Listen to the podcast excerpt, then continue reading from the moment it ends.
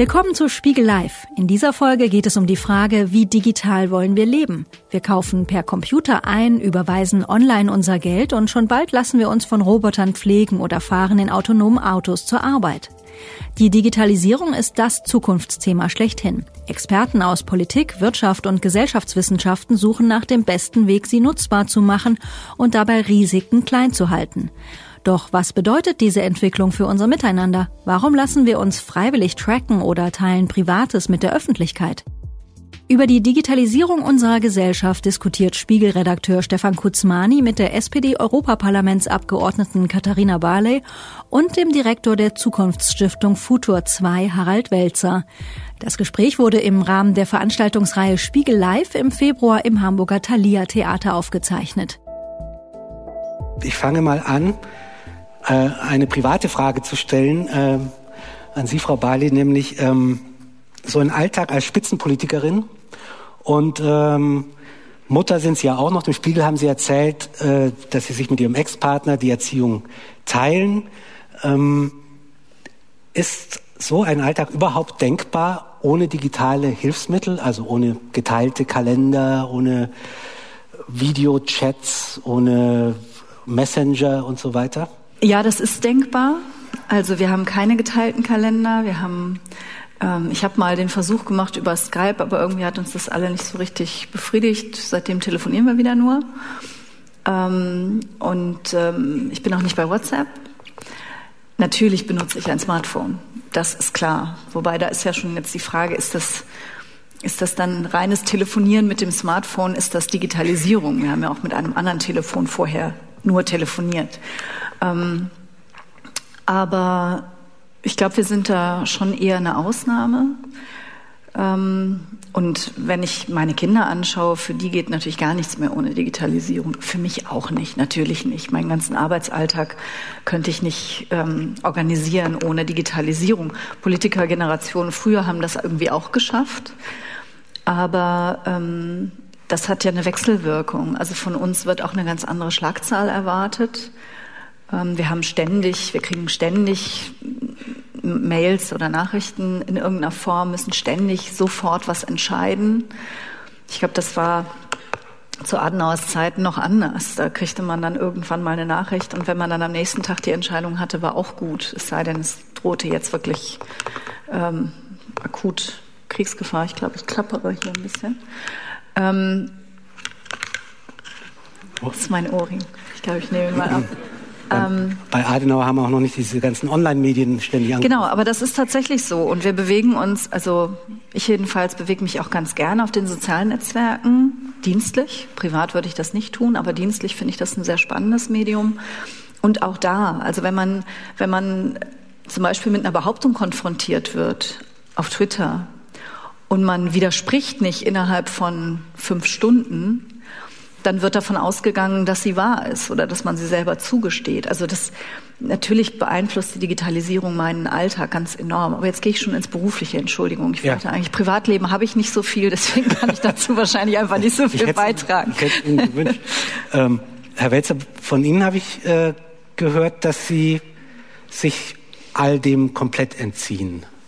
Naja, was heißt all dem komplett entziehen? Ähm, ich weiß schon, was das Internet ist und ähm, habe aber kein Smartphone. Also insofern, wenn das bedeutet, sich allem zu entziehen, ja, dann entziehe ich mich allem. Mittlerweile bedeutet das fast, oder? Ja, aber ich komme echt gut zurecht damit. Und was das Faszinierende ist, ich habe, obwohl ich doch das Gefühl habe, dass ich das eine oder andere so mache, viel mehr Zeit als alle, die ich kenne. Also jetzt muss, gut, da muss ich jetzt die Position dessen übernehmen, äh, des Digital-Junkies, beruflich und privat. Ähm, äh, also zum Beispiel, es ist unheimlich praktisch, wenn ich meinen Sohn, meine Frau irgendwo abhole und äh, ich kann sie orten. Wir müssen uns gar nicht mehr groß verabreden.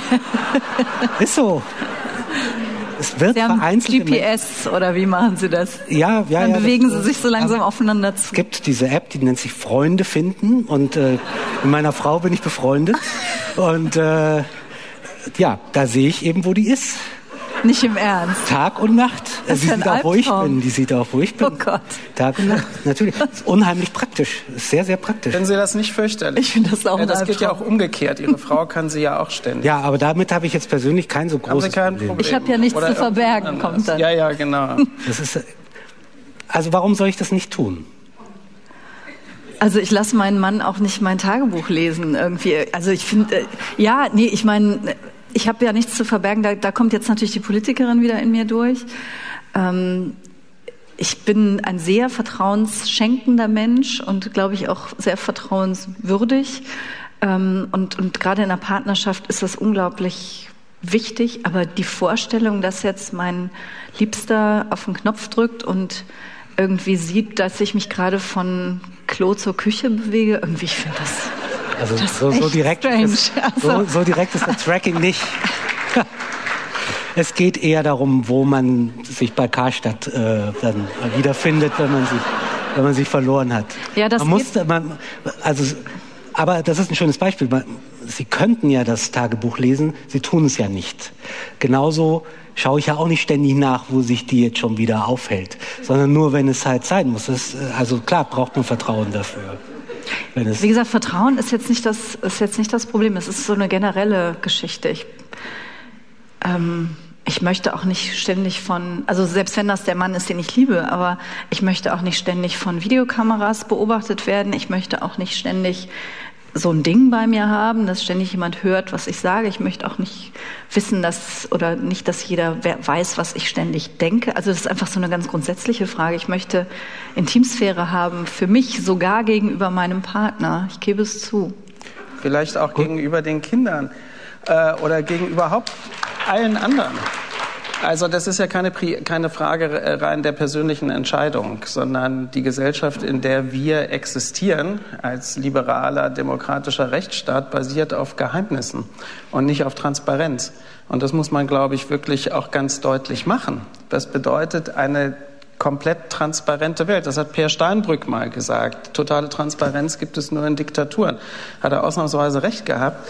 Ähm, und äh, die, die, die Vorstellung, dass weder Leute, die Geschäfte machen, Geheimnisse hätten, noch äh, Partner gegenüber irgendetwas. Oder deshalb habe ich das eben mit den Kindern gesagt. Ich meine, was ist das, was wäre das für eine absonderliche Welt, wo Kinder alles über ihre Eltern wüssten und umgekehrt?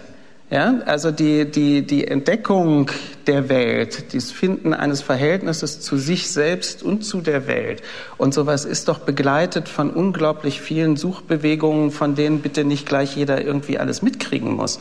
Und ich würde sagen, das Erwachsenenalter auch. Also äh, und so etwas wie Vertrauen ist auch in einem gesellschaftlichen Sinne eine ganz existenzielle Kategorie und die kann man nicht einfach ersetzen durch durch Tracking. Eigentlich sollten wir beide, glaube ich, miteinander diskutieren, aber und er sollte nur. Meinen, meinen Sie, er soll jetzt gleich schon? soll, Nein, soll alles, ich gehen? alles gut, alles gut. Nein, Sie sind ja der Gegenpol hier. Ich, ich, ich finde Ich muss ich ja find hier versuchen, das Gespräch ein bisschen in Gang zu bringen. Und ich möchte hier auch nochmal wirklich festhalten, ich vertraue meiner Frau, sie vertraut mir. Sie schaut jetzt auch über Videostreaming zu. Aber Sie können jetzt gerade gar nicht, Sie können jetzt gar nicht sehen, ob sie gerade zuschaut. Vielleicht macht sie gerade was ganz anderes. Ja, das darf. Na, also. Mag sein. Mag sein. Soll sie. Soll sie. Ist ja auch völlig in Ordnung. Ist ja völlig in Ordnung. Äh, Sie haben mich, glaube ich, auch äh, grundsätzlich missverstanden. Ich möchte gar nicht so lange an diesem Tracking-Beispiel bleiben. Aber Vertrauen ist ja, ähm, wenn man die Kontrolle ausüben könnte und es nicht tut. Das ist doch Vertrauen. Ja, aber das eigentlich Bedrohliche ist doch diese, diese Idee von ununterbrochener Kontrolle. Ich meine, bei ihrer, in ihrer Partnerschaft machen sie das jetzt freiwillig. Das ist ihr gutes Recht. Aber das ist ja genau die Bedrohlichkeit von Digitalisierung, dass sie genau das ermöglicht. Und ich bin da wirklich ehrlich ähm, vorsichtig mit den Schritten, die ich auf so eine, so eine permanente Überwachung hin tue, selbst wenn es meinen Partner betrifft oder meine Kinder. Die Digitalisierung ermöglicht das jetzt schon. Dass der Staat auf der einen Seite oder auf der anderen Seite private Unternehmen uns komplett gläsern machen. Der Staat hat dann noch Auflagen, gesetzliche, Die privaten Firmen haben die auch, aber dadurch, dass sie schon legal unfassbar viele Daten sammeln können, also ich rede natürlich vor allen Dingen von Facebook, weil die mit WhatsApp und Instagram noch weitere Dienste haben und jetzt gerade zum Beispiel dabei sind, die Messenger-Dienste, die Informationen alle zu verknüpfen. Wir werden völlig gläsern, wir werden auch vorhersehbar. Es ist wirklich erschreckend, was diese Dienste zumindest nach eigener Aussage von einem normalen Menschen, der einen halbwegs geregelten Tagesablauf hat, ähm, voraussagen können, wie sich jemand wann verhalten wird. Ähm, auch durchaus im Kopf. Ja. Diese ganze Cambridge Analytica-Geschichte basierte ja darauf, dass man Daten zusammengefügt hat und am Ende gesagt hat, dieser Mensch ist empfänglich für zum Beispiel der eine für Hassbotschaften, der andere, dass man ihm Angst macht und der dritte, dass man ähm, ja ihm, der ist gutgläubig, dem kann man irgendwas einreden. Und deswegen bin ich generell dafür, mit den eigenen Daten sehr, sehr sparsam umzugehen. Sie haben ja ehrlich gesagt auch keine Ahnung, wahrscheinlich, was mit diesen Daten, wo Sie sich die ganze Zeit bewegen, wo Ihre Frau sich die ganze Zeit bewegt, wo Ihre Kinder sich die ganze Zeit bewegen, was mit diesen Daten alles gemacht wird. Sie haben wahrscheinlich bei irgendwelchen AGBs, wenn das noch vor der Datenschutzgrundverordnung war, in alles Mögliche eingewilligt, was damit gemacht wird. Ich, und ist das wirklich, ist es das wirklich wert? Also ja. Sie können doch Ihre Frau anrufen. Ich bin jetzt hier am am Vielmann, no. Oder mal so. Sorry, am, am irgendwas Schalter. Ja. Schatz, kommen. Nun, ähm, tatsächlich macht ja so eine Funktion nur für mich persönlich transparent, was ja sowieso ständig passiert. Also Sie brauchen diese App nicht, äh, um getrackt zu werden, sondern äh, Apple weiß sowieso, wo Sie sind. Und ähm, ob sie sich das dann nochmal anzeigen lassen mhm. und es sich quasi persönlich nochmal auf eine mehr oder weniger sinnvolle Weise nutzbar machen, ist nochmal eine ganz andere Frage. Aber also sagen wir mal, die, ähm, ohne jetzt Verschwörungstheorien zu bemühen, aber äh, wenn Sie ein Handy dabei haben, dann haben Sie so ein Mikrofon auch die ganze Zeit dabei.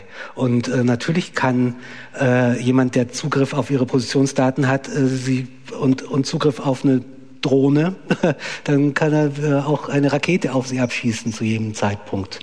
Also das, das ist ja alles technisch da.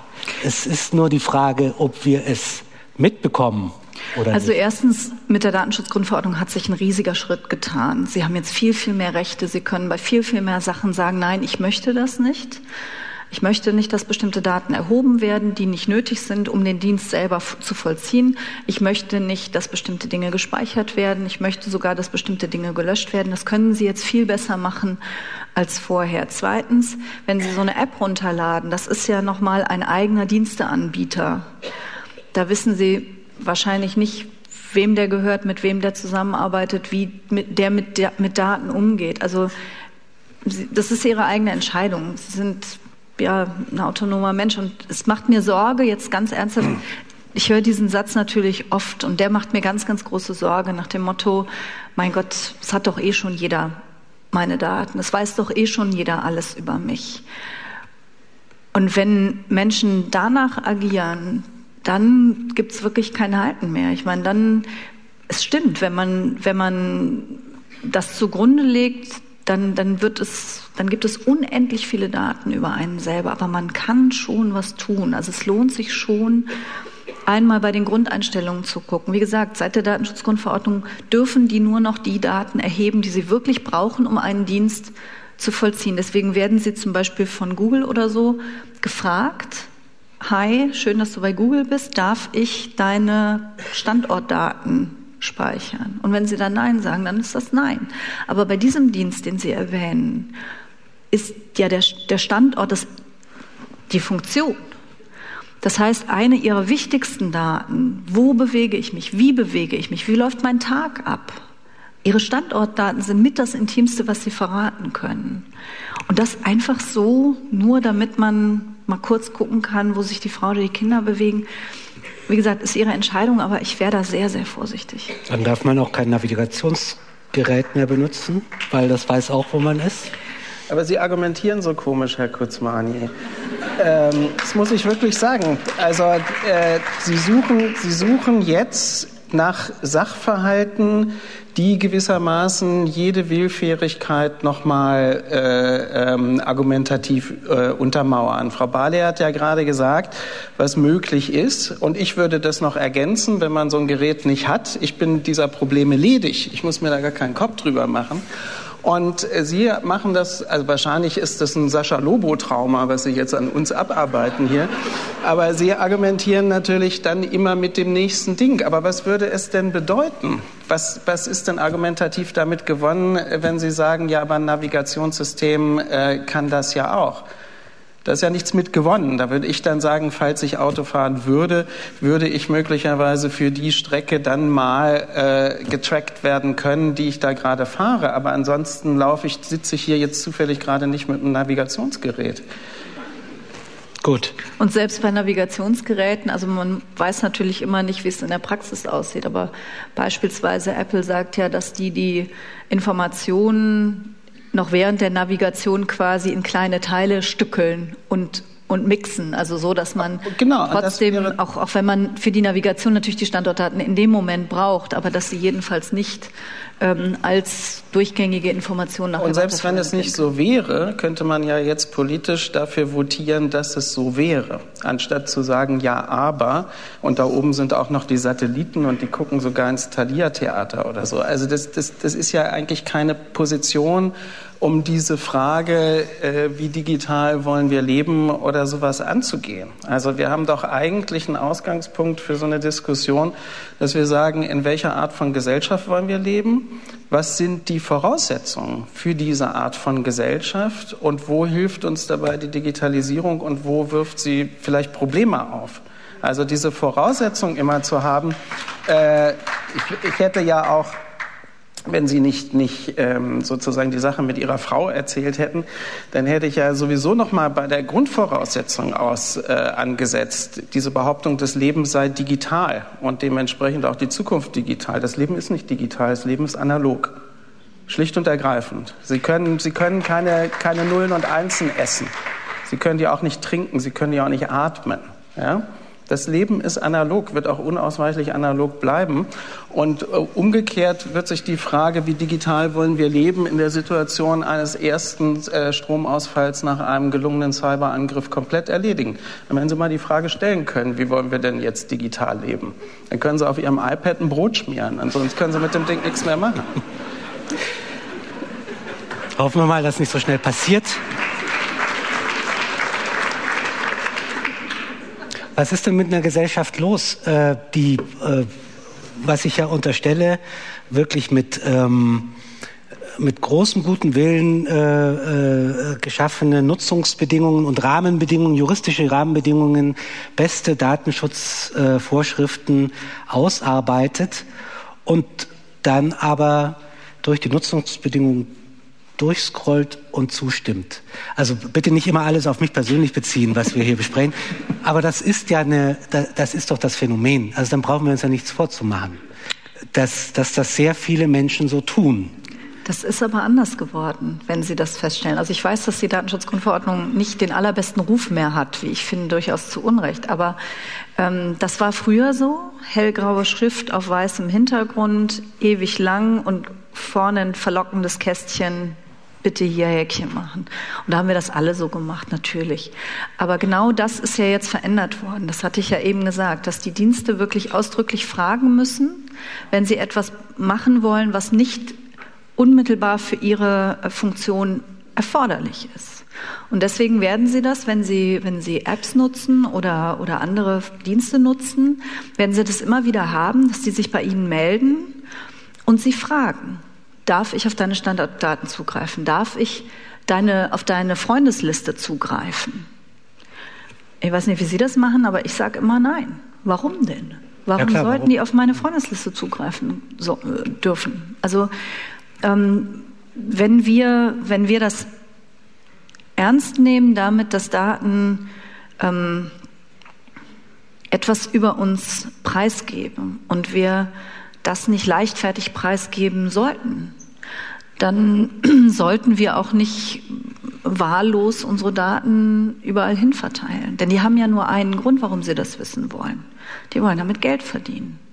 Manche wollen damit auch noch Politik machen, Wahlen verändern und so weiter, aber die allermeisten wollen schlichtweg damit Geld verdienen. Mit unseren Daten. Und warum, warum sollten wir das tun? Ich kann Ihnen nicht erklären, warum die Menschen so freigiebig sind mit ihren Privatesten in sozialen Netzwerken. Aber Tatsache ist, dass es ein funktionierendes äh, Geschäftsmodell zu sein scheint. Also naja, das Geschäftsmodell, also ich kann schon verstehen, warum man gerne auf beispielsweise Facebook ist oder Instagram.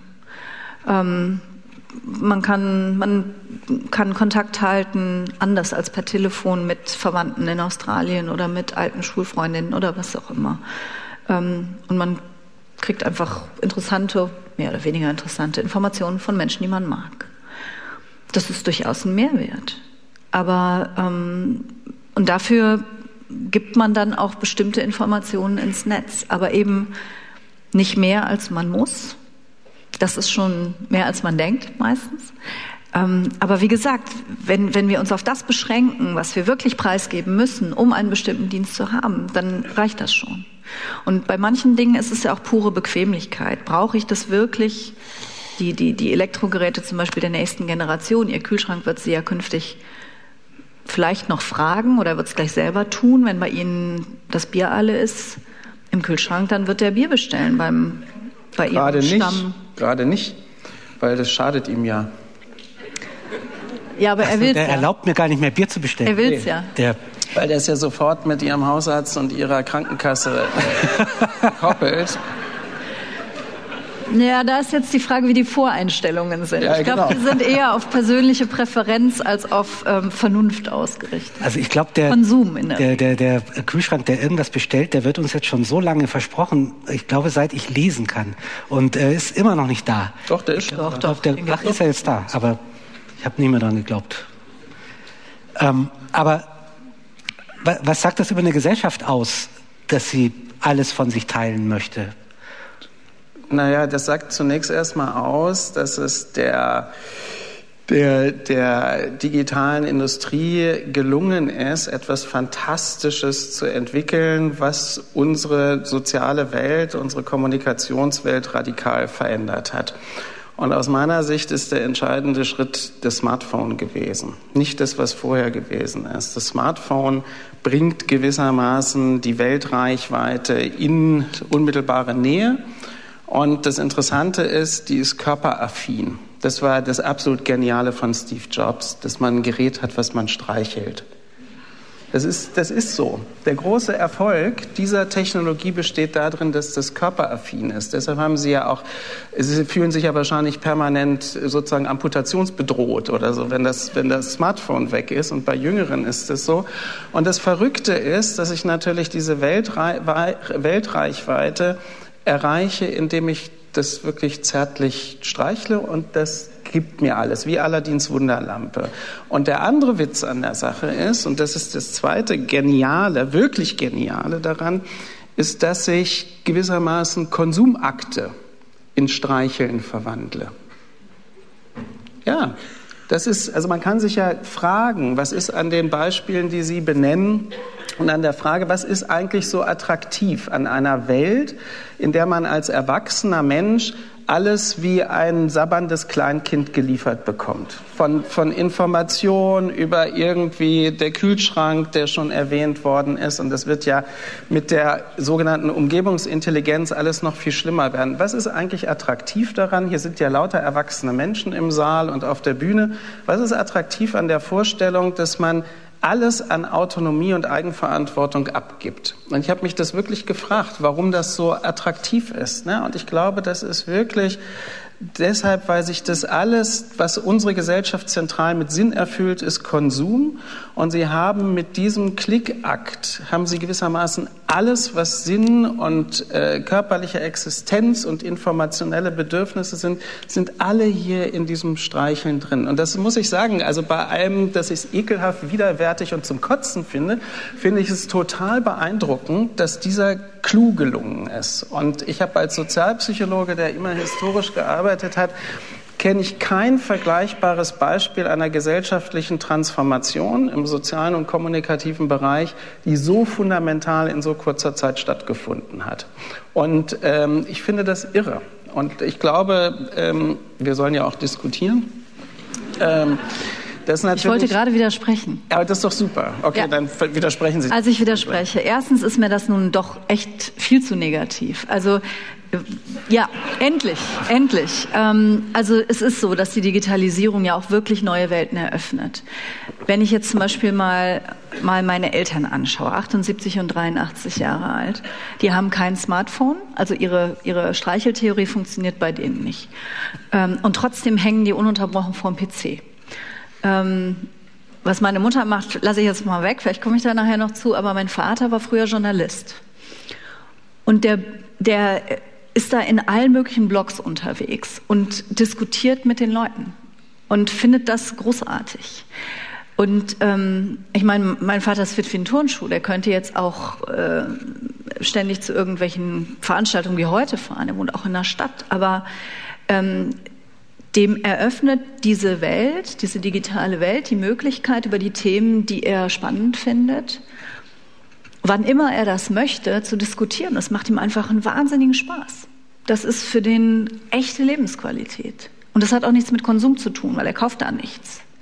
Also ich würde das nicht reduzieren aber wollen, so wie Sie das gemacht haben. Nee, aber das war ja von mir nur eine Beschreibung. Das heißt ja nicht im Umkehrschluss, dass es nicht eine Million sinnvolle Anwendungen gibt. Und in gewisser Weise war das ein bisschen widersprüchlich, weil ich habe ja genau über dieses andere Ding gesprochen. Und das hat, wie Sie alle wissen, die verfehlterweise sich so ein Gerät zugelegt haben, das hat, das hat natürlich einen suchterzeugenden Charakter. Wir wissen das doch von den, von den äh, Häufigkeiten, wie oft wird das ja und dass Leute mittlerweile nachts mal gucken, was denn zwischenzeitlich passiert ist und so weiter. Die Anwendung, die Ihr Vater macht, ist eine emanzipierte Anwendung. Und das, was die meisten damit machen, ist eine nicht emanzipierte Anwendung. Und die funktioniert wahnsinnig gut. Ich meine das nur beschreibend. Ich bin jetzt überhaupt nicht der, was weiß ich, Maschinenstürmer oder sowas, ja. Sondern es geht ja um die Frage, was macht das mit unserer Gesellschaft? Und wenn ich die Veranstaltung richtig verstehe, was wäre gewissermaßen die politische Debatte, damit wir vernünftig damit umgehen mhm. können? Das ist ja der Zweck der Genau. Übung. Wie kommen wir ja? davon weg, von, die, von, von so einem kindischen Umgang damit? Ja, da müssen wir Frau Barleys Vater fragen. Ja, aber ich will das gar nicht nur auf, auf äh, so wenige Phänomene reduzieren. Also ich glaube, wir haben, also es eröffnet Menschen Welten und Dimensionen, die sie ohne diese Technik nicht Absolut. hätten. Es gibt ganz viele Menschen, die sich als Außenseiter fühlen, beispielsweise, die ähm, aus ganz unterschiedlichen Gründen die äh, andere Communities finden können. Ob das nun im Einzelfall manchmal auch Scheinwelten sind, das will ich gar nicht bewerten. Also wenn man nur virtuelle Freunde hat, ähm, den, der Unterschied zu realen Freunden oder, oder analogen Freunden ist uns, glaube ich, allen klar.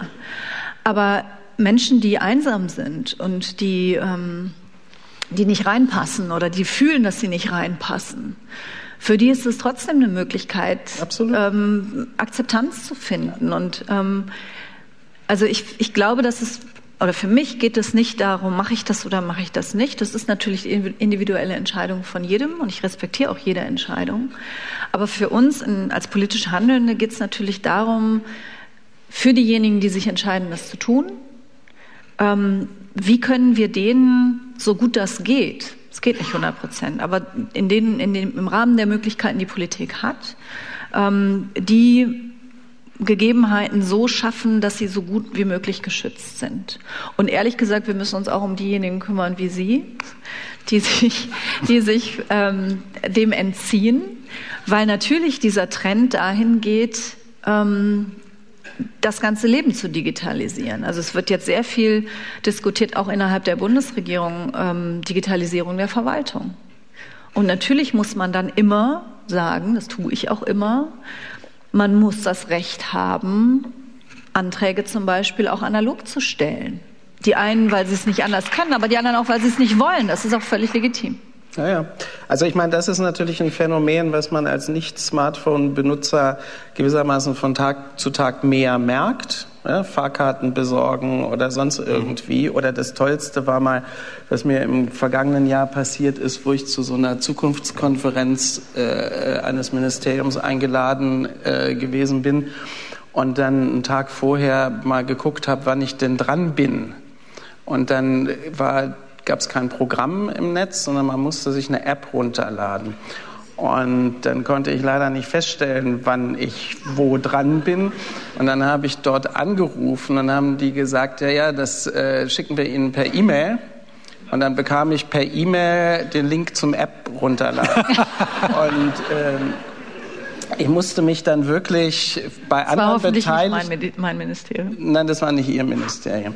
Aber das sind, aber das ist ja jetzt nur anekdotisch. Aber genau das sind ja die Sachen. Ja? App runterladen und dann machen Sie dies und das und das bekommt ja auch so eine Selbstverständlichkeit, dass eben überhaupt gar nicht mehr zur Kenntnis genommen wird, dass es eine Reihe von Menschen gibt, die das entweder nicht können. Ist am Ende übrigens natürlich auch eine Frage der finanziellen Möglichkeiten, ja. sich an all diesen Dingen zu beteiligen. Aber es ist natürlich auch eine Frage sozusagen, wie organisiert sich auch Beteiligung um? Wenn ich, wenn ich nur noch Online-Banking machen kann, weil es anders gar nicht mehr geht oder wahnsinnig teuer wird, okay, dann bin ich plötzlich mit meinen Finanzgeschäften schon wieder in einem Bereich oder Finanzgeschäfte, Leute, denen es um 100 Euro geht äh, oder 10 oder sonst was, das ist dann alles nicht mehr hinter der Bühne zu halten, sondern das ist eben etwas, was die Transparenz weiter erhöht. Das finde ich einen sehr wichtigen Punkt. Aber vielleicht bei dem Grundsätzlichen nochmal.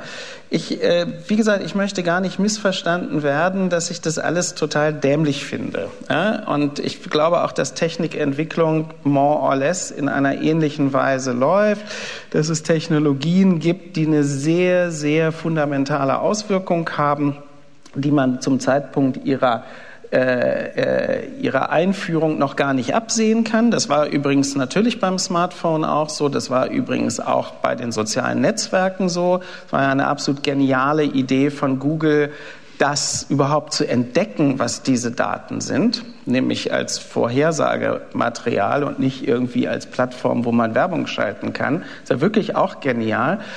Aber was wir im Moment so machen, äh, beziehungsweise wäre das mein großes Problem, ist, dass wir das, Sie haben ja auch das so eingeleitet, äh, das, das kommt so über uns. Und dann ist das so da. Und dann muss sich alles danach irgendwie fügen. Ja, ich frage bei meinen Veranstaltungen in der Regel immer das geneigte Publikum, wer von Ihnen möchte in einem autonomen ein Auto durch die Gegend fahren, autonom fahren im Auto. Dann melden sich immer zwei. Und ähm, trotzdem lese ich, höre ich, das ist die Zukunft, das autonom fahrende Auto. Dann bedeutet das autonom fahrende Auto Implementierung von Umgebungsintelligenz, 5G, Sensoren, sonst was. Das heißt, unsere ganze Lebenswelt wird vollkommen infiltriert von diesem Zeugs mit den Folgen, die Sie vorhin auch beschrieben haben. So, und wir führen keine Debatte darüber. Und ich finde das absolut notwendig, dass wir über etwas so Folgenreiches einfach eine gesellschaftliche Debatte führen und sagen, wir sind eine Gesellschaft von Typ liberale rechtsstaatliche Demokratie. Was brauchen wir davon, was brauchen wir davon nicht? Im Moment geht es umgekehrt. Und das finde ich hochproblematisch. Ähm, gerade eben, weil die, die, die Imprägnierung, die Tiefenwirkung dieser Technologie so ungeheuer groß ist. Ich würde übrigens daran festhalten, das ist, da müssten Sie mir ein Beispiel sagen, was die kommunikative Welt, die soziale Welt so verändert hat wie das. Dem will ich gar nicht widersprechen. Mir geht es nur darum, ähm, diese Entwicklungen vollziehen sich ja, weil sie tatsächlich von Menschen angenommen werden, weil sie das mögen. Ja, aber die kaufen Facebook, SUVs, die Menschen. Die Facebook, naja, ich habe ja gerade gesagt, Facebook, Instagram und so weiter bedienen schon auch ein Kommunikationsbedürfnis von Menschen. Ich finde, das gehört in einer freiheitlichen Demokratie auch dazu, dass man das kann. Beim autonomen Fahren ähm, würde ich auch immer sagen, ich wohne jetzt eher im ländlichen Raum zum Beispiel, wo sehr viele ältere Menschen auf Dörfern sehr weit weg alleine wohnen, für die ist autonomes Fahren oder für Menschen mit Behinderung ist ähm, autonomes Fahren sehr wohl auch eine, eine Chance. Das ist nicht mein Argument. Nein, aber ich will sagen, also immer, immer nur sich quasi in die andere Perspektive zu setzen und zu sagen, brauchen wir das wirklich? Das ist ja eine sehr individuelle Frage. Nee. Die einen brauchen es und die anderen brauchen nee. es deutlich weniger. Nein, nein. Da also ich, ich finde, beim autonomen Fahren wird das sehr deutlich. Na, gar nicht. Wenn die Infrastrukturen darauf ausgerichtet werden, ist es doch überhaupt keine individuelle Frage.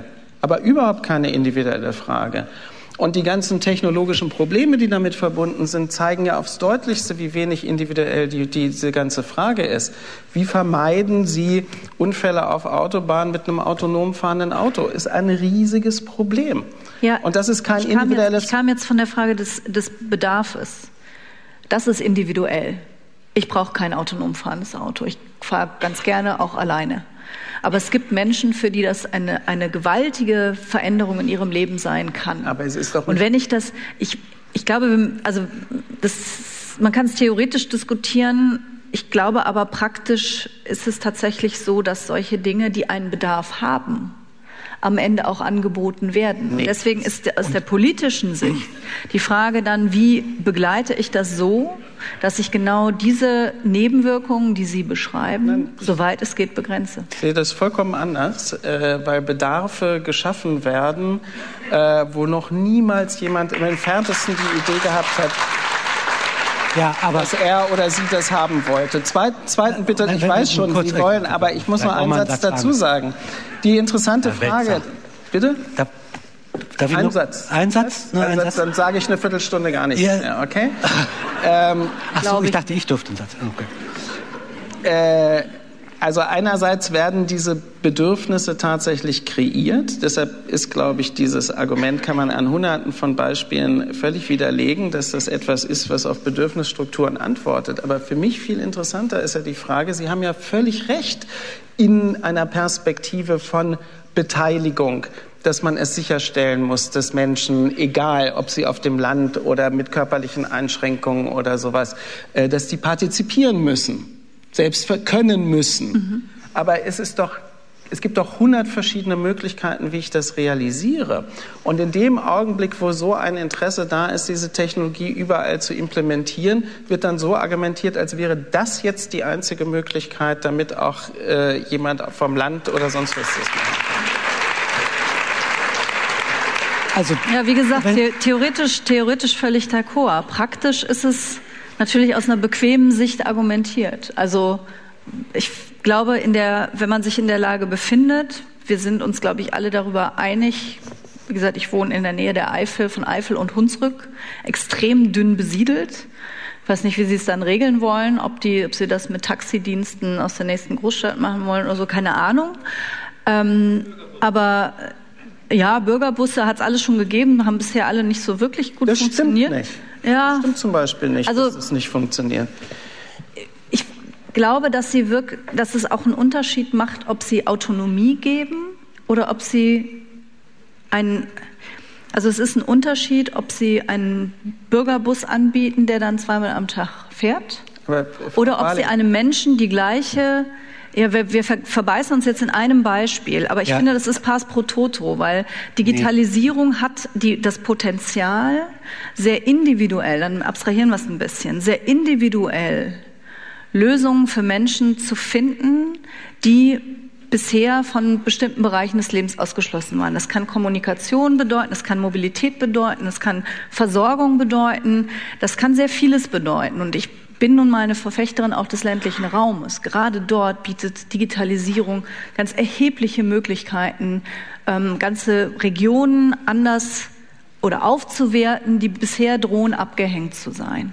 Und ich finde dieser sich dann, ich weiß jetzt nicht, ob Sie in der Stadt wohnen, aber ich, ich, ich warne einfach davor, vor so, einer, vor so einem eigenen Erfahrungshintergrund das abzutun. Aber ich glaube, dass das erhebliches Potenzial wird. Ich sage ja jetzt 15 Minuten nichts mehr. Doch, bitte. Ich möchte darum bitten, sofort wieder was zu sagen. Ich wollte nur darauf hinweisen, dass wenn Sie immer fragen, wer will autonom fahren, und es sagt praktisch niemand, er möchte das, also ich brauche es auch nicht, ähm, das regelt doch dann der Markt. Ja, ja, klar. Also, naja, also wir hatten, wir hatten das schöne Beispiel, wir hatten das schöne Beispiel, das, das ganz große Ding war diese Google Glasses Brille, die, die plötzlich alle tragen sollten. Das wäre das nächste große Ding gewesen, mit der Kamera drin und wird schon irgendwie das Internet quasi direkt äh, ins Sichtfeld eingeblendet. Dann haben das Leute ausprobiert, sind damit in eine Bar gegangen und die anderen haben gesagt, was, hier fotografierst du mich die ganze Zeit?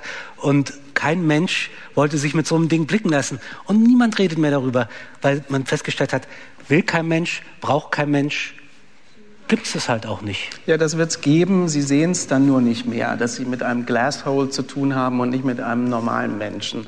Das ist, Sie glauben doch nicht im Ernst, dass diese technologische Entwicklung abgebrochen worden ist, weil sie an der Stelle zu wenig äh, soziale Akzeptanz bekommen hat. Das Zeugs wird doch weiterentwickelt. Das ist doch klar wie Kloßbrühe. Aber das ist ja, also ich soll ja nichts sagen. Doch, natürlich dürfen Sie was. Aber dann nehmen wir vielleicht noch mal ein anderes Beispiel, das bewusst auch sehr, sehr heikel gewählt ist. Gesundheit. Ich nehme noch mal die Leute in Eifel und Hunsrück, ähm, wo wir echt ein Problem haben mit Ärztinnen und Ärzten. Jetzt haben Sie, haben Sie da eigentlich ein Netz, äh, wo Sie wohnen? Ähm, manchmal besser als in Stadtnähe. Rheinland-Pfalz ist da sehr gut, sehr gut aufgestellt, weil wir eine bestimmte Art der Erschließung haben. Äh, wenn, dann muss man gleich einen ganzen Landkreis abdecken und kann sich nicht die Rosinen rauspicken. Ähm, aber diese, diese Frage, wenn Sie beispielsweise ähm, eine Veränderung der Haut haben oder so, dass sie das äh, oder sie haben eine, eine, eine Wunde und sie müssten eigentlich jeden Tag wieder dahin oder jeden Tag müsste jemand zu ihnen kommen und das eigentlich checken, ist das noch okay oder muss ich jetzt Arzt? Ich weiß, dass das ein ganz, ganz heikles Beispiel ist, weil gerade Gesundheitsdaten natürlich das Allersensibelste sind. Wenn Standortdaten schon sensibel sind, Gesundheitsdaten sind das Aller, Allersensibelste. Und deswegen ist das ähm, wäre das mit allerhöchster Zurückhaltung auch zu machen und mit Verschlüsselung und was weiß ich was alles. Aber die, ich will trotzdem sagen, die Möglichkeiten, die das bietet, gerade für Menschen im ländlichen Raum, die eben nicht jeden Tag 50 Kilometer zum nächsten Arzt äh, fahren können und wo auch nicht so viele Ärzte da sind, die diese ganzen Hausbesuche machen. Also das ist wieder ein, ein Bereich, wo man sagen kann, das birgt sehr wohl Potenzial. Und gerade im ländlichen Raum leben dann eben sehr viel ältere Menschen, denen das auch sehr viel helfen kann. Bei aller, ich bin hier die Datenschutz-Spielverderberin immer in der Regierung. Also Sie wissen, dass ähm, ich nicht leichtfertig mit solchen Daten umgehen würde. Aber, aber die Anwendung an sich ist extrem hilfreich. Würden Sie sagen, dann aber doch lieber mehr Ärzte einstellen und dann sollen die halt. Ja, woher denn? Dann nehmen, dann, dann. Naja, aber weil sie. Bezahlen würde man die ja, aber wo sind sie denn? Ja, aber vielleicht noch mal einen Schritt zurück, weil das sind, ist dann am Ende die Frage der Versorgung und der Mobilität im ländlichen Raum. Und ich argumentiere überhaupt nicht aus der Perspektive des Stadtbewohners, weil mir diese Probleme völlig klar sind. Aber ich würde zum Beispiel ähm, dann mal nachgucken und mit sowas beschäftigen wir uns unter anderem bei Futur 2. Was gibt es im ländlichen Raum denn für soziale Innovationen, um genau mit diesen Problemen umzugehen? Das betrifft ja beispielsweise auch das Nichtvorhandensein von kleinen Geschäften, weil die sich nicht tragen.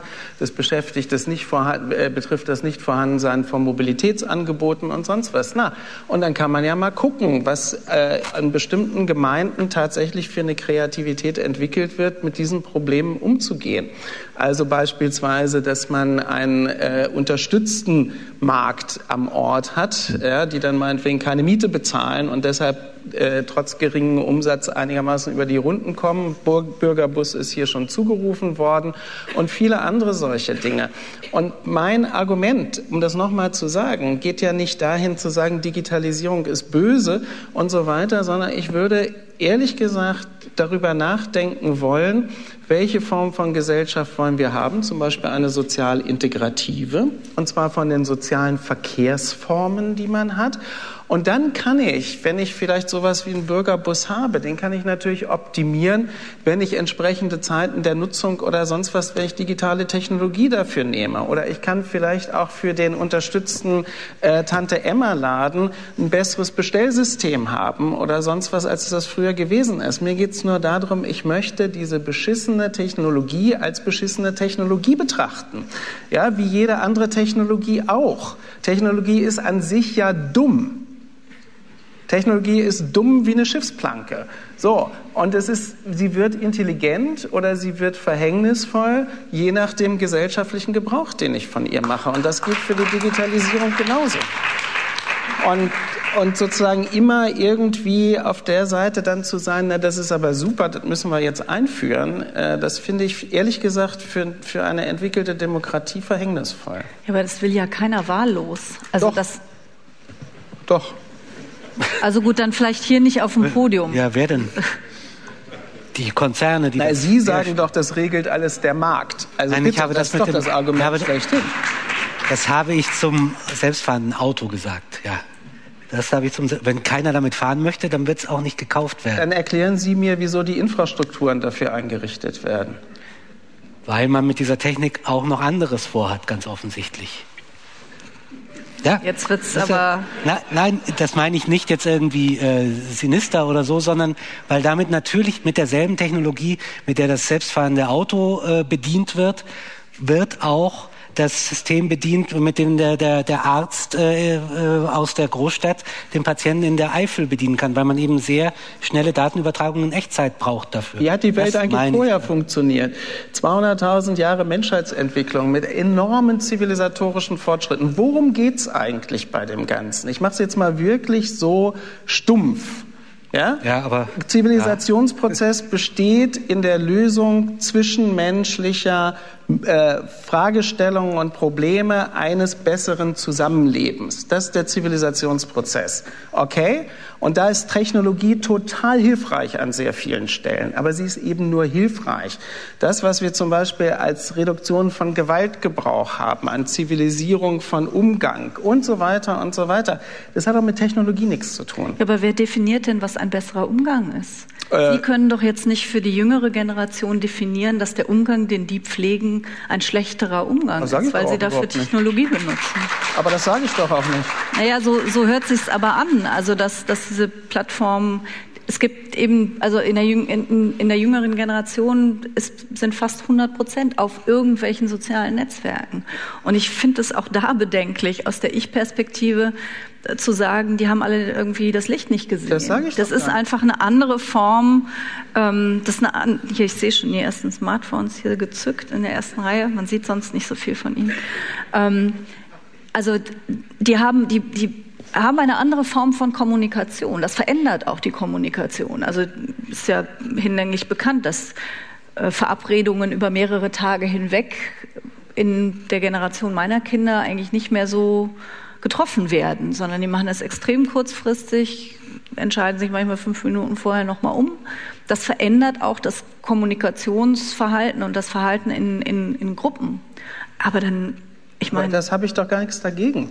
Also ich beschreibe doch nur, also beziehungsweise einerseits, da würde ich mit Ihnen ja völlig übereingehen, da kann man Phänomene beschreiben und da verändert sich was und dass sich was verändert, ist nicht an sich schlecht oder gut oder so. Aber wenn wir, und ich rede ja hier mit einer Politikerin, äh, die einer bestimmten Form von Gesellschaft verpflichtet ist. Und ich glaube nicht nur äußerlich, sondern innerlich auch verpflichtet ist. Da muss man sich doch Gedanken darüber machen, wie kriege ich denn eigentlich diese, diese Gesellschaft mit ihren Voraussetzungen und Bedingungen äh, weiter aufrechterhalten und am besten auch noch so zukunftsfähig, dass sie im 21. Jahrhundert tatsächlich noch existieren kann. So, und dann sind wir doch genau bei den Fragen, mit denen wir angefangen haben, zum Beispiel der Privatheit, der Transparenz, der, der, der Vorhersage von Verhalten und alles Dinge, die jetzt erstmal, würde ich sagen, der Theorie der Demokratie völlig widersprechen. Absolut. So. Und dass, dass Jugendliche sich anders unterhalten und whatsoever, mir alles ganz egal, finde ich total dufte und ich kann es auch verstehen, wenn Leute ständig Serien gucken und so weiter. Alles toll. Äh, mache ich gar kein, mache ich kein Maschinenstürmerurteil drüber. Aber die Frage ist doch wirklich, wie verändert, also welche, machen wir es nochmal marktsprechmäßig, welche Herausforderungen resultieren daraus für unseren Typ von Gesellschaft? Und wie würde man, vorausgesetzt man findet diesen Typ von Gesellschaft super, ich finde den super, diesen Typ von Gesellschaft, wie würde man dafür sorgen, dass das auch weiterhin super bleibt? Genau, das ist die Herausforderung. Und zu dem Typ von Gesellschaft, den wir hoffentlich alle super finden, gehört, dass man selber entscheiden kann, wie man leben will und dass diejenigen, die eben sagen, ich finde diese Digitalisierung dufte, die, dass die die auch nutzen und dass wir dann eben diese Regeln schaffen, von denen ich ja einige genannt habe. Und Datensparsamkeit ist im Moment nicht en vogue. Da treffen wir beide uns jetzt. Da habe ich ja eben schon gesagt, bin ich immer die Spielverderberin. Ähm, auch durchaus innerhalb der Politik, weil natürlich im Moment alle sagen, wir brauchen doch diese Daten, um jetzt vielleicht mal ein neues Kapitel aufzuschlagen. Genau, ich wollte wir brauchen diese Daten doch, damit wir Fortschritt generieren können. Ich wollte in diesen seltenen Moment der Einigkeit äh, hineinstoßen und äh, Zeit vergeht schnell, deswegen ganz schnell zum zweiten Themenfeld, nämlich der wie die Digitalisierung unsere Arbeitswelt verändert. Ähm, ein bisschen haben wir es angesprochen, aber noch nicht so richtig. Also auf der einen Seite äh, muss ich nicht mehr, ich äh, sitze eigentlich in Hamburg, muss äh, in, in Berlin, muss nicht mehr so oft nach Hamburg, schöne Stadt, aber besser bleibe ich in Berlin, weil mache ich eine Videokonferenz, sparen wir ökologisch eine Menge ein damit, dass die Leute nicht mehr so viel rumfahren müssen. Papierloses Büro haben wir lange versprochen, nie hinbekommen, noch nicht mal bei Spiegel Online. Heimarbeit können viele Menschen machen übers Internet. So, das sind alles Vorteile. Nachteil, ähm, ständige Erreichbarkeit zum Beispiel wird immer mehr verlangt. Ähm, und auch die Grenze zwischen Arbeit und Freizeit verschwimmt dadurch immer mehr. Äh, das sind jetzt, sagen wir mal, aber eigentlich ja nur die kleinen Herausforderungen der Digitalisierung. Denn die großen Herausforderungen der Digitalisierung in der Arbeitswelt würde ich schlicht dabei sehen, dass wenn Studien zutreffen, dann sind in vier bis fünf Jahren ungefähr 3,5 äh, Millionen Jobs einfach nicht mehr da. Ich habe äh, angefangen äh, als äh, freier Mitarbeiter bei der Süddeutschen Zeitung abends die Börsennachrichten immer noch zu aktualisieren, die aus New York kamen. Und dass man dann abends immer dort ins Layout gegangen und dann haben die dort äh, Metteure hießen die, die haben dann das äh, ausgetauscht, die Druckplatten. Und während ich dort gearbeitet habe, nicht lang, vielleicht ein Jahr, sind es immer weniger Leute geworden. Und irgendwann äh, musste ich nirgendwo mehr hingehen, weil wir halt äh, what you see is what you get, das halt direkt am Bildschirm habe ich es halt selber gemacht und dann kam es da so raus. Und das heißt, ein Berufsbild war da schon mal vollkommen verschwunden. Ich weiß nicht, was aus den Menschen geworden ist. Und davon gibt es ja immer mehr.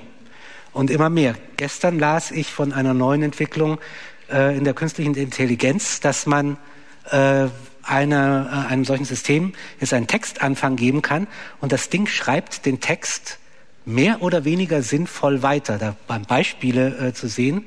Ähm, ist noch immer so ein bisschen verstrahlt, aber man merkt nicht mehr, dass es kein Mensch gewesen ist. Und das funktioniert so, dass die einfach nur aufgrund einer irren Datenbank feststellen kann, diese Maschine, was am wahrscheinlichsten als nächstes Wort folgen könnte vollkommen sinnlos eigentlich, aber es ergibt sich der Anschein von Sinn. Und das ist der Stand der künstlichen Intelligenz. Also ich mache mir noch keine ganz großen Sorgen, obwohl äh, um, um den Journalismus, aber vielleicht geht es in diese Richtung auch. Also es gehen sehr viele Arbeitsplätze verloren. Was machen wir mit diesen ganzen Menschen, die keine Arbeit mehr haben?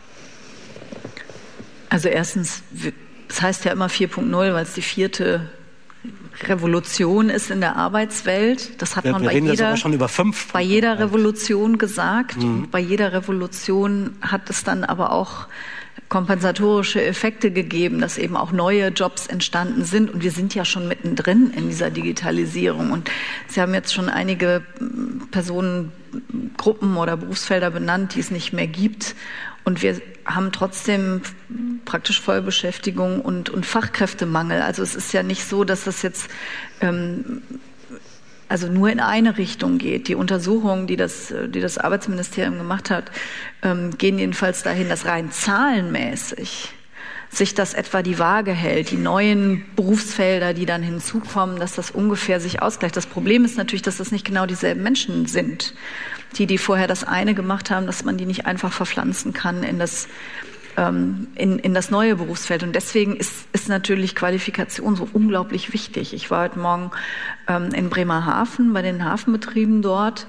Und das ist ja so ein Feld, wo Digitalisierung auch ganz weit fortschreitet. Und deswegen ist ja unser Ansatz auch, dass wir diese, diese Weiterqualifizierung, die oft was mit Digitalisierung auch zu tun hat, dass die passieren muss, solange die Menschen noch in Arbeit sind. Bisher hat man immer gewartet, bis die ihren Job verloren haben und dann hat man die in irgendwelche Maßnahmen gesteckt und ähm, versucht, die mehr oder weniger sinnvoll dann weiter zu qualifizieren. Und das ist der falsche Weg. Also wir müssen diese, diese Veränderung, die sich auch schneller vollzieht als in den drei Revolutionen vorher, ähm, müssen wir während des Berufslebens schon schaffen. Und wenn uns das gelingt, dann, äh, dann werden diejenigen, die ganz rausfallen aus dieser Arbeitswelt, das werden sehr, sehr wenig, also was heißt sehr, sehr wenige, es werden wenige sein, weil wir brauchen ja immer noch ganz, ganz viele analoge Dinge. Also zum Glück wird Pflege nicht ausschließlich vom Pflegeroboter gemacht. Und ich weiß nicht, ob wir irgendwann einen Friseurroboter haben werden. Und ähm, also alles, was zwischenmenschlich ist, da wollen wir uns ja, ja, wäre eine interessante Idee. Ne? Man setzt sich irgendwo, kriegt so ein Ding auf und dann kommt man frisch geschnitten wieder raus. Keine Ahnung. Aber das ist ja nicht, das ist ja auch nicht das, was wir wollen. Und da sind wir wieder bei der Frage, in welcher Gesellschaft wollen wir leben? Wir wollen ja auch nicht alle ähm, Tätigkeiten, die man auch automatisieren oder digitalisieren könnte, wollen wir doch nicht digitalisiert haben. Also ich möchte jedenfalls bei Journalismus schon immer noch wissen, dass da jemand drüber nachgedacht hat. Na, hoffentlich. Man ähm. ist nicht immer der Meinung, dass das so ist, wenn man es liest, aber bisher ist es ja meistens noch so. Manchmal geschieht es noch. Manchmal Entschuldigung, das konnte ich mir jetzt nicht verkneifen. Vielleicht kommt ja auch künstliche Intelligenz in der Regierung bald mal zustande.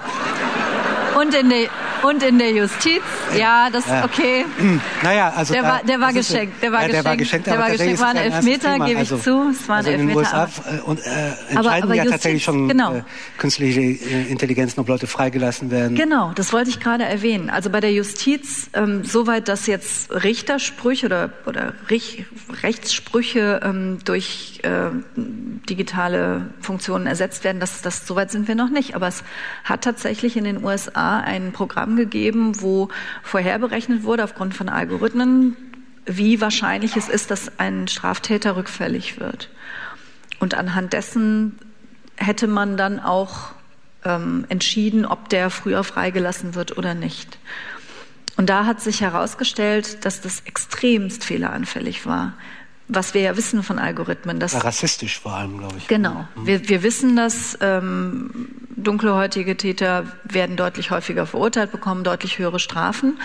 Und die Algorithmen, die sind ja doof, genau wie Sie sagen, ähm, die, die perpetuieren das, was man ihnen füttert. Und wenn das, was man ihnen füttert, falsch ist, dann ist auch das Ergebnis dieser Algorithmen falsch. Und Deswegen ähm, ist in dem konkreten Fall zum Glück Abstand davon genommen worden. Aber ich vermute, dass solche Programme verfeinert werden und zumindest in den USA auch irgendwann zur Anwendung kommen werden. Ähm, zurück zur Arbeitswelt. Ähm, mein, mein elfjähriger Sohn, der hat zu mir gesagt, äh, Papa, ist doch gar nicht so schlecht, wenn die Roboter alles machen. Müssen die Menschen nicht mehr arbeiten? Ist doch eigentlich eine schöne Sache. Also ist es nicht äh, ist jetzt natürlich eine sehr naive Herangehensweise, aber ist es nicht eigentlich auch was Gutes, wenn, sagen wir mal, körperliche, unangenehme Arbeiten zunehmend automatisch ablaufen und der Mensch dann Zeit hat für, für was Besseres? Also ich, ich bin da ganz auf der Seite Ihres elfjährigen Sohnes. Mhm. Ähm, ich würde das nämlich auch denken, dass es natürlich äh, eine der ganz, ganz großen Chancen wäre, dass wir von dieser merkwürdigen Vorstellung wegkommen, dass entfremdete Arbeit, schlechte Arbeit, harte Arbeit, verschleißende Arbeit an sich etwas Gutes wäre. Und wenn an dieser Digitalisierung, und jetzt mache ich mal wirklich Wälzer 2.0, ähm, was, was Gutes ist, dann ist es tatsächlich das, dass wir zum Beispiel Arbeitswelt völlig neu denken können und dementsprechend auch gesellschaftliche Organisation von Arbeit völlig neu denken können. Also der, dass, dass man die Vorstellung hat, dass jede Form von Arbeit an sich besser sei als Nichtarbeit, das ist eine historisch ganz neue Vorstellung. Ja, die ist ungefähr so alt wie die Sozialdemokratie. Und ähm, ja, die entsteht erst mit nicht mit der Industrialisierung, sondern infolge der Industrialisierung und in der Internalisierung entfremdeter Arbeit äh, durch Arbeiterbewegung und dann Sozialdemokratie. Das ist historisch einfach so. Und mittlerweile ist das ein paar Generationen durchgelaufen, das Programm. Und jetzt denken alle, Arbeit an sich ist gut. Naja, Arbeit an sich ist überhaupt nicht gut. Äh, gutes Leben ist irgendwie gut. Und wenn man, wenn man gesundheitsschädliche oder hier, wer schon mal am Fließband gearbeitet hat oder so. Ich habe als Schüler und Student die ersten Jobs gemacht. Ja, deshalb habe ich auch mir ausgedacht, ich müsste was machen, wo ich mit schlau daherreden Geld verdienen kann, weil alles andere ist da wirklich übel gewesen. Ja, und wenn man diese Arten von, von Arbeit abschaffen kann, und das kann man in weiten Teilen, dann kann ich doch plötzlich auch gesellschaftliche Arbeit, auch äh, Eigenarbeit, auch Beziehungsarbeit, auch Sorgearbeit plötzlich das Feld total neu aufmachen und sagen, jetzt lasst uns doch mal das ganze Ding anders, also was Produktivitätszuwächse sind und sowas mal anders verteilen.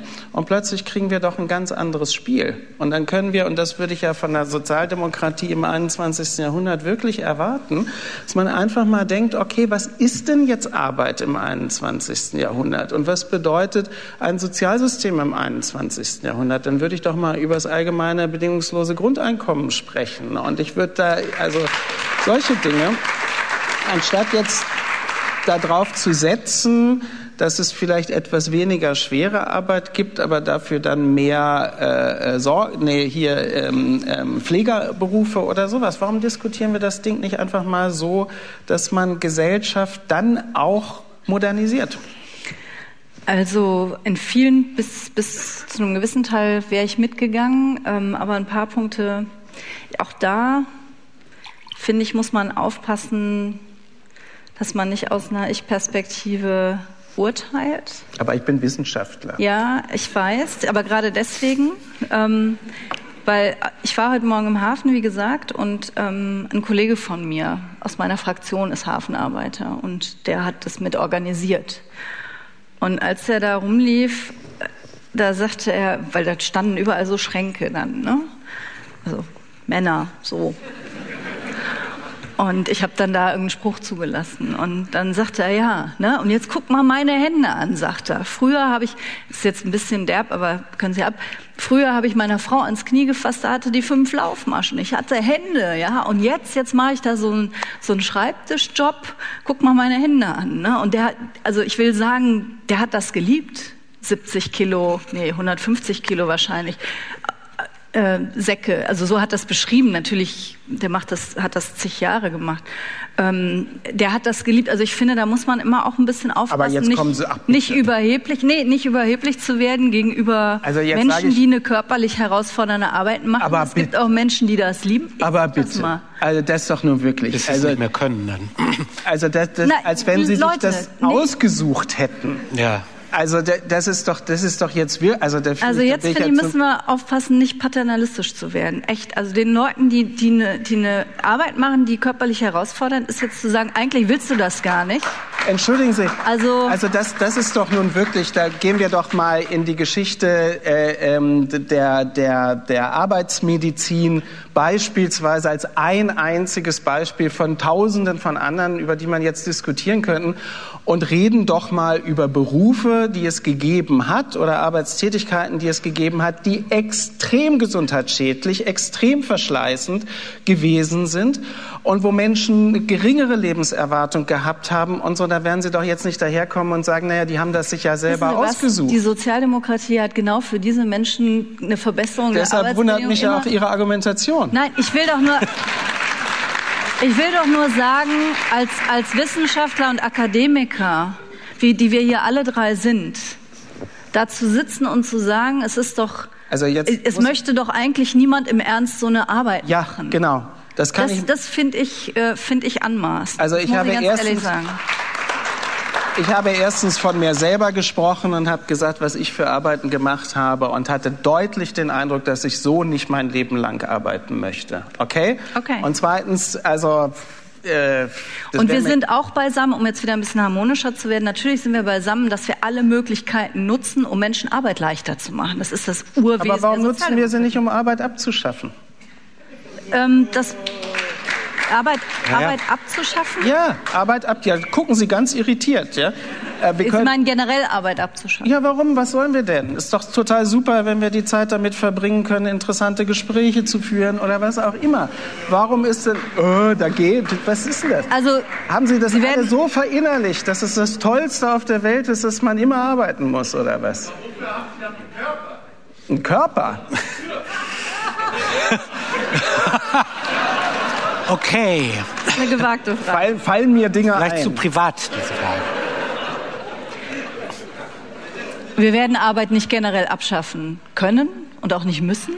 Ähm, aber am Ende des Tages, wenn es praktisch wird, ich bin keine Wissenschaftlerin, sondern eine Praktikerin, am Ende des Tages sind wir auch da beieinander. Wir reden ja immer von dieser Dividende der, der Digitalisierung. Das ist Zeit. Das ist genau der Punkt. Und wir mhm. haben, wir mhm. waren ja schon mal sehr weit, ne, mit 35-Stunden-Wochen genau. und die Hafenarbeiter haben jetzt auch nur noch eine 35-Stunden-Woche und finden das auch super so.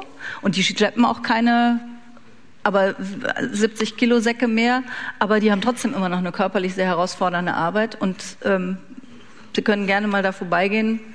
Aber was meinen Sie jetzt mit dem Zeitgewinn? Naja, es wird so sein, dass wir für dieselbe Tätigkeit weniger Zeit brauchen im Zeitalter der, Digitalisierung. Ja, dann dürfen wir halt das, mehr machen dann. Genau, und dann, ja, nein, dann, ist die, dann, ist die, Frage, was tun wir damit? Kommt der Chef, heißt sagt, das, ist schon fertig. Hier ist genau, was. und dann ist aber doch die Frage, das, das setzt sich ja um in Produktivität. Ne? Ja. Also das heißt, das, was getan werden muss, wird innerhalb kürzerer Zeit getan. Und dann ist die Frage, wer profitiert davon, dass das so ist? Und da bin ich nun wirklich wieder Sozialdemokratin durch und durch und sage, das müssen natürlich vor allen Dingen die machen, sein, die die Arbeit tun. Ich finde, dass wir auch diesen Begriff, das kann ich vor diesem erlauchten Publikum ja auch mal sagen, ich finde, dass wir diese Begriffe auch mal umbenennen müssen. Ich habe immer diesen Begriff Arbeitnehmer gehasst. Arbeitnehmer nehmen keine Arbeit, die geben Arbeit. Die geben ihre Arbeitskraft. Das müssten Arbeitskraftgeber sein oder sowas. Die sind, die nehmen keine Arbeit. Ja, aber das, das bringt sofort, das bringt sofort so, ein, so, ein, so, ein, so eine Bittstellerhaltung. Mhm. Und das ist eben jetzt was mit, mit, mit Digitalisierung erwirtschaften wir Zeit. Und diese Zeit muss dringend und wie ich finde ausschließlich dahin, wo die, wo das, wo das durch Verdichtung ja auch erwirtschaftet wird. Und das sind die Arbeitnehmerinnen und Arbeitnehmer oder Leistungserbringer, wie sie die dann auch immer nennen wollen. Genau. Und dann, also jetzt haben wir die totale Harmonie.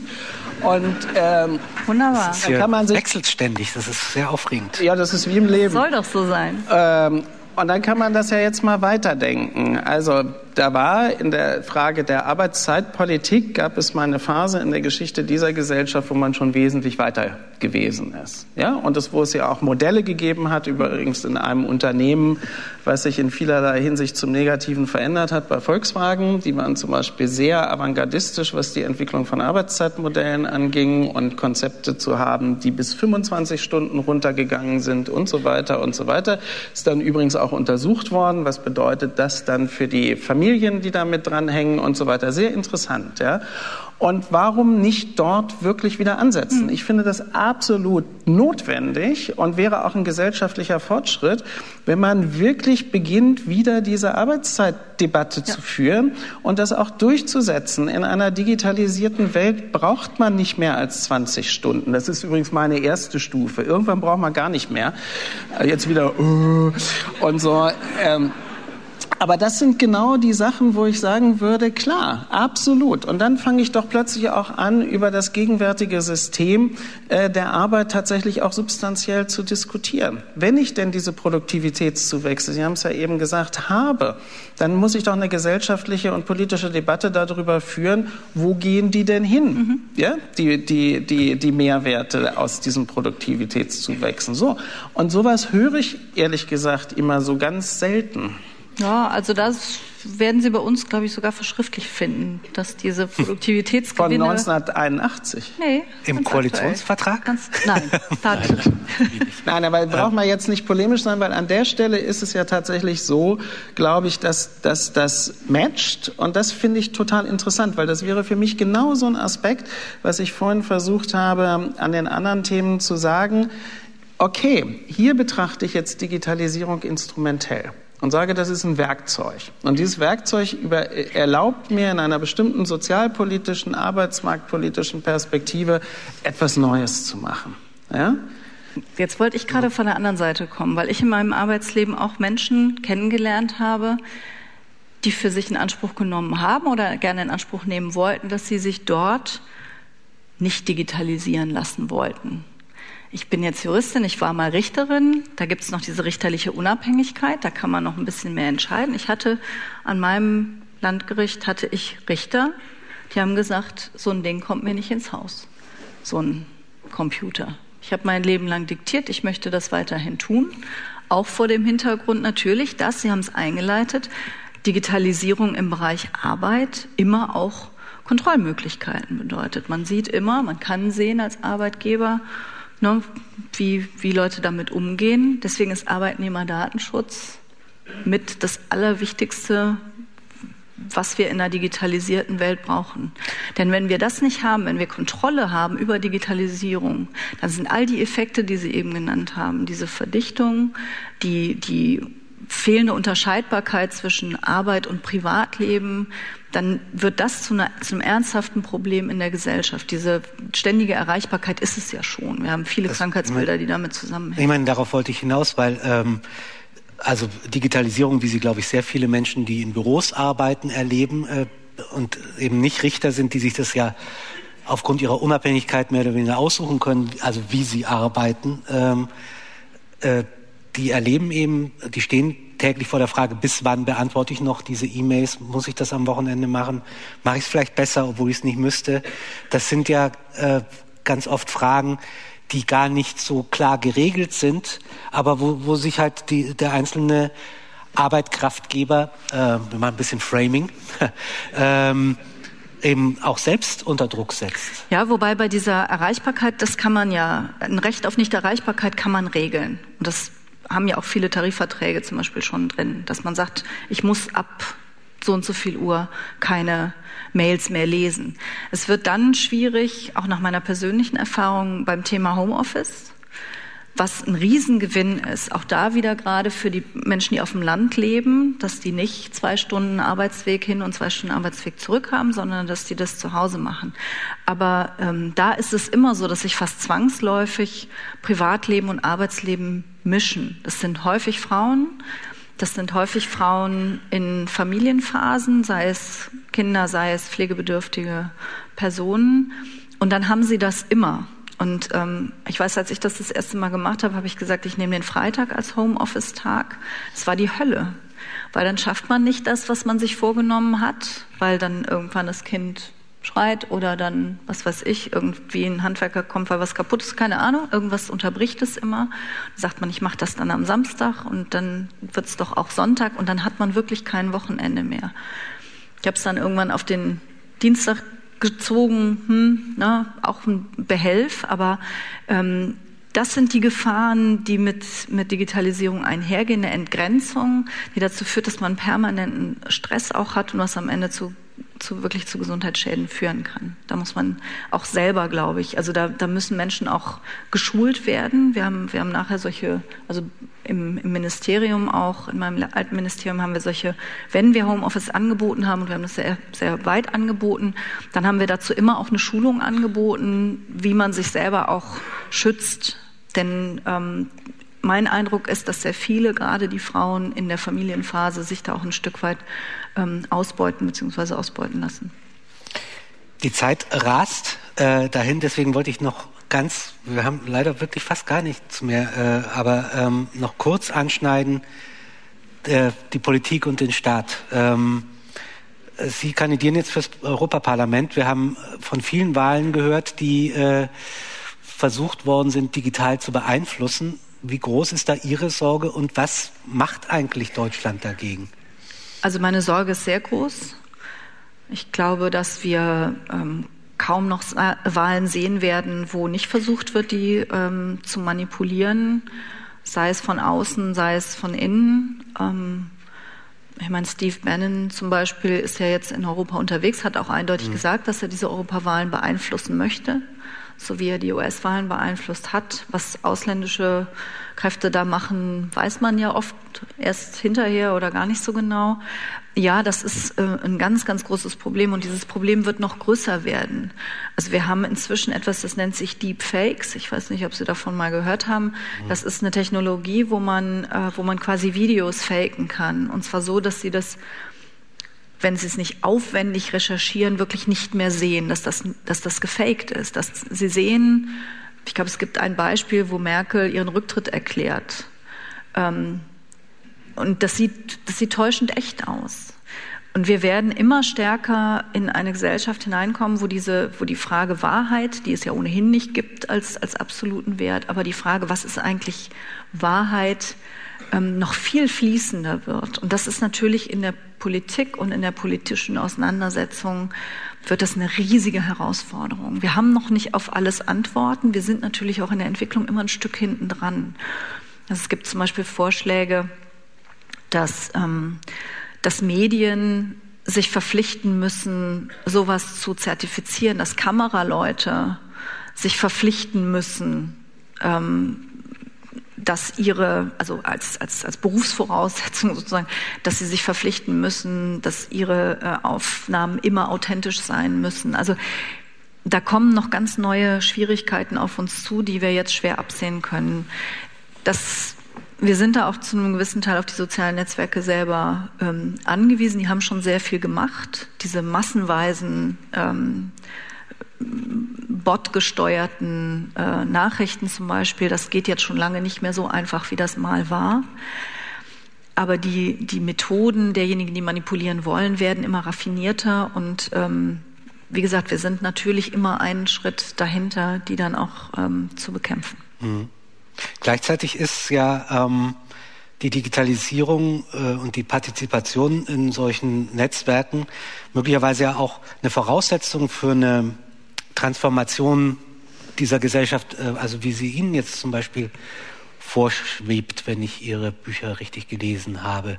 Also, dass sich Leute auf eine Art und Weise vernetzen können, Gedanken austauschen können, Projekte gemeinsam machen können ähm, und dadurch wirklich erst schlagkräftig werden. Ja, äh, das ist ja immer die Frage des Potenzials.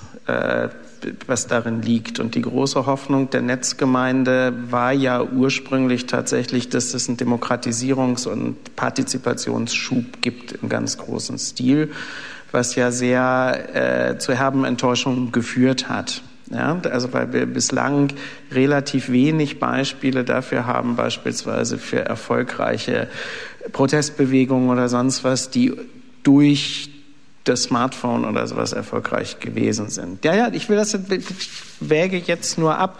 Der arabische Frühling? Na, der arabische Frühling ist das am meisten bemühte und schlechteste Beispiel, mhm. weil der komplett in die Hose gegangen ist. Der das lag Im Ergebnis, ja. Im Ergebnis. Ja, ja, ja, gut. Aber was, wir haben schon eine französische Revolution, die war noch mit analoger Kommunikation, die war erfolgreich.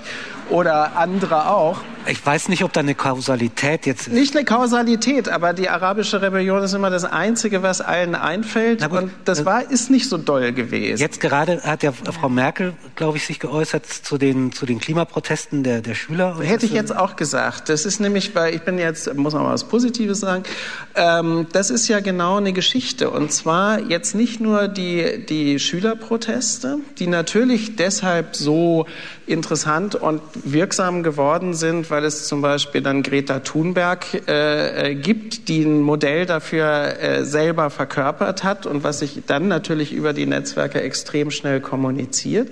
Ähm, aber es gibt natürlich auch andere Geschichten. Ich fand jetzt zum Beispiel die, ähm, diese, diese schwedische Studentin, äh, die jetzt gerade vorgestern oder vor drei Tagen verurteilt worden ist, weil sie ein Flugzeug am Abheben gehindert ja, also hat in so einem Abschiebeding. Da ist ja, da kann man das jetzt bewerten, wie man will als Aktion. Aber das Interessante war natürlich, wenn man sich das Video von ihr angeguckt hat, wie sie eine politische Aktion in Echtzeit kommuniziert, weil sie hat ja die ganze Zeit das, was sie tut, gewissermaßen immer kommuniziert über das Smartphone und dadurch gewissermaßen äh, eine, eine, eine, äh, ein Auditorium hergestellt für das, was sie dort gemacht hat. Das sind Sachen, die sind toll und ich glaube auch, dass der Medienumgang der heute 14-, 15-Jährigen tatsächlich viel mehr zu solchen kreativen Formen des Protestes und sowas führen wird. Das glaube ich schon. Unter anderem deswegen, weil die ja gar kein Faszinationsverhältnis gegenüber dieser Technologie haben, was Menschen unserer Generation haben. Die denken ja immer noch, das ist ganz toll. Während wer damit aufgewachsen ist, der hält das ja fürs Normalste der Welt, kann sich genau deswegen kritisch dazu verhalten und das mal anders verwenden. Insofern bin ich voller Hoffnung, dass am Ende alles gut wird.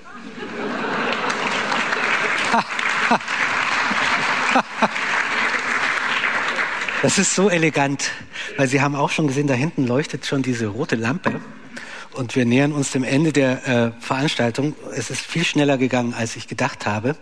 Ähm, ich möchte mich sehr, sehr bedanken äh, für, für das lebhafte Gespräch und vielleicht noch äh, quasi als Rausschmeißer einen auch nur einen, einen Gedanken dem Publikum noch mitgeben, dass, dass sie vielleicht, äh, dass die Menschen mitnehmen können von heute Abend. Ich fange an mit was ganz Banalem, damit sie sich was Klügeres ausdenken können. Und zwar, äh, meine Bitte wäre, ähm, ändern Sie Ihr Passwort. und, und ich sage auch wie, nämlich Sie denken sich einen Satz aus, da haben Sie ein ganz kompliziertes Passwort, einen Satz, in dem Satzzeichen und Zahlen vorkommen. Ich esse gerne Schweinsbraten, Komma, am liebsten mit acht Bier.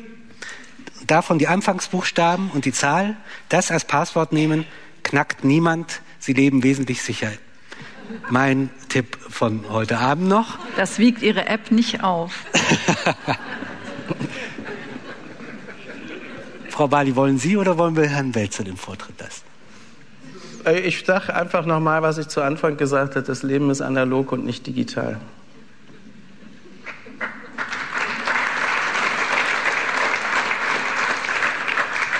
Ist eine große Wahrheit. Absolut, absolut. Ich würde sagen, eine tiefe Wahrheit sogar. eine wahre Wahrheit vielleicht.